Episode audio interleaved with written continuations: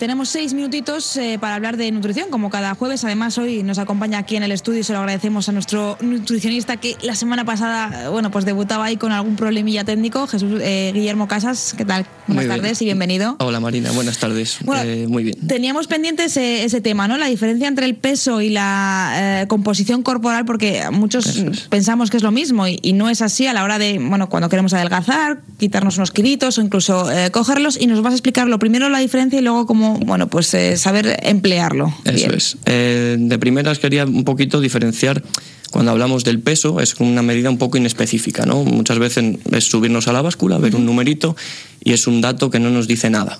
Cuando queremos de verdad mm, ver de dónde viene ese peso es cuando aparece el, término composición corporal, ¿no? Que ahí es donde podemos diferenciar entre porcentaje de masa muscular, masa grasa, eh, masa ósea, ¿vale? Entonces, mm, el problema y el error común que hay ahora mismo en la sociedad y en la población en general es que todos los programas de mejora de la salud o de rendimiento deportivo muchas veces van enfocados a, esa mejora únicamente del peso, esa o, tanto para arriba como para abajo. No nos fijamos muchas veces en de dónde viene ese peso. ¿Qué es lo que tenemos que tener en cuenta cuando, por ejemplo, queremos quitarnos unos kilos? Eh, lo, que, lo primero que tenemos que tener en cuenta es mm, de dónde de qué punto partimos, ¿no? Eh, y si el problema radica de verdad en esos kilos que tenemos de más, o sea, en esos, mm, ese numerito que está por encima de lo que a lo mejor nosotros pensamos eh, y de dónde viene. No, es lo mismo, no va a ser lo mismo elaborar un plan de pérdida de peso en el que perdamos masa grasa y masa muscular, eh, otro plan en el que no perdamos masa muscular, es decir, la mantengamos o incluso la aumentamos y ataquemos directamente a la masa grasa, que al final es la que se relaciona directamente con el desarrollo de diversas eh, patologías y bueno, al final empeora la, la salud de la, de la población. Entonces tú cuando eh, alguien va a una consulta, ¿qué es lo que le recomiendas al, respecto? Eh, valoramos el peso, valoramos la talla, pero también mm, ponemos por encima de todo eso al final a, lo que estábamos hablando, ¿no? Lo, que es la composición corporal. Hablamos de que si existe unos porcentajes de masa grasa muy elevados, mm, mm, el número que sale en la báscula me es indiferente, porque puede que vengas pesando 90 kilos, estés conmigo trabajando un par de meses y sigas en 90 kilos, pero eh, el porcentaje de grasa puede que estuvieras en un 35 y pase a un 25. Entonces, mm, tu cuerpo, tu reestructuración, la reestructuración de tu composición corporal es muy diferente. Si hablamos de estética y de vernos delante de un espejo, eh, la primera ocasión podríamos ver a una persona a lo mejor con un ligero sobrepeso, una obesidad, y mm, luego ir viendo, mm, luego todos lo tenemos en mente, ¿no? Una persona un poco a lo mejor más estilizada, más delgada, ¿vale?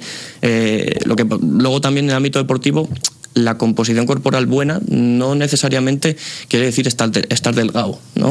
no, no, de hecho hay gente que, por ejemplo, eh, delgada que va al, gimnasio, coge kilos, pesa más, pero ya se transforma en, masa muscular y no quiere decir que esté ni, más gorda ni que tenga más grasa, simplemente es masa muscular, ha desarrollado esa masa muscular que es lo bueno, ¿no? Quiere decir que al final es lo, importante de cara a la forma física. Eso es, por eso quería traer un poquito el tema, porque al final es un error muy común y que tenemos que un poco cambiar el chip de, de la población, ¿no? El cambiar esa, esa, percepción del peso como algo tan negativo. Es decir, por ejemplo, una persona que quiere quitarse unos kilos, que pesa X, eh, va al gimnasio, hace musculación, mm, mm, se vuelve a subir a la báscula, ve que pesa prácticamente lo mismo, no tiene que tener en cuenta, anda, no he adelgazado, no, es que igual has bajado esa grasa que te sobraba y lo has transformado en, en, músculo, pesas lo mismo, pesas prácticamente eh, igual y, no quiere decir que no haya hecho efecto. El no quiere decir que no haya habido una evolución a nivel físico, por eso hay que valorar Mm, aparte del peso, otras muchas variables en las que podemos. Me imagino que para eso es muy importante ponerse en manos de, profesionales, es decir, que una persona no solo vaya por su cuenta a una báscula.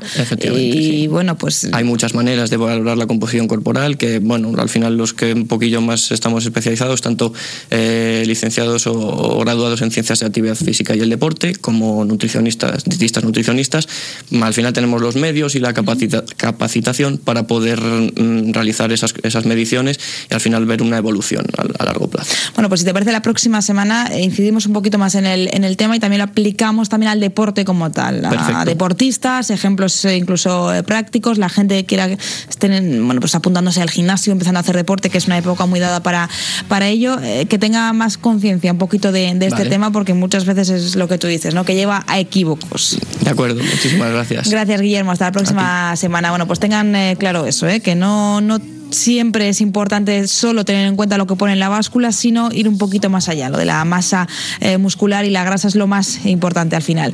Eh, llegamos poco a poco a las 4 de la tarde. Mañana no tenemos programa porque es festivo, así que ya el lunes a partir de las 3 y 5 en horario eh, habitual recogeremos todo lo que deje el fin de semana. Adiós, disfruten del puente.